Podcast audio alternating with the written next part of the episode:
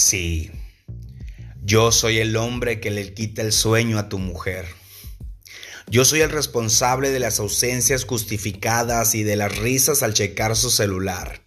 Agradece. Gracias a mí tu esposa se porta cariñosa y amorosa sin razón aparente. La conciencia. Y lo confieso, soy un cínico, sí, un cínico en potencia, pero ahora quiero que te preguntes, ¿qué hiciste para que tu esposa buscara otro? O mejor dicho, ¿qué no hiciste? Si ella decidió correr a mis brazos fue por algo. Le di lo que no encontraba en tu casa. Le di lo que tú no le has dado, lo que dejaste de darle. Hay algo en ella que me fascina, que me atrae, que me excita, que me prende. Me propuse tenerla cerca tener una relación con ella y al final lo conseguí. Como todo un conquistador me di la tarea de ganarme su confianza, fácil y lo sabes cómo. Con detalles, llamadas, mensajes, palabras bonitas, todas aquellas cursilerías que les encantan a las mujeres. ¿Y sabes algo? Te la quité. La primera vez que me llamó para preguntarme en dónde estaba, supe, ya había caído. Si no estaba enamorada, por lo menos estaba ilusionada conmigo. Había conseguido algo y tenía que aprovecharlo. Conseguí lo que tú hace mucho habías conseguido. Pero a diferencia tuya, yo sí lo iba a aprovechar. Y demasiado rico. Con un poco de trabajo conseguí que se entregara a mí no solo en cuerpo, sino en alma. Nuestros cuerpos se fusionaron Éramos una sola persona entregada a la pasión, al deseo, a aquello que la sociedad considera prohibido. Varias tardes la pasamos juntos, besándonos, acariciándonos, amándonos.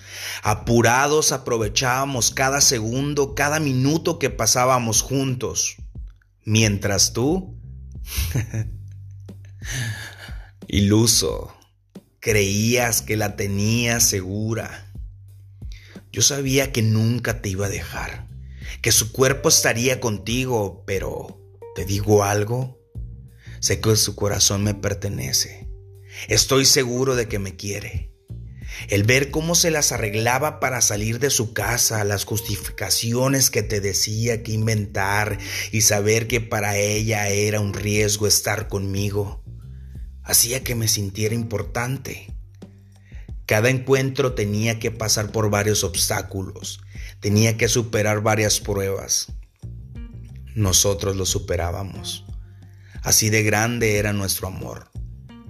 Y la sociedad juzga, señala, discrimina. ¡Ja! Las mujeres no tienen derecho a equivocarse. Se les obliga a permanecer en un matrimonio, soportar, esperar a que sea el hombre quien las abandone.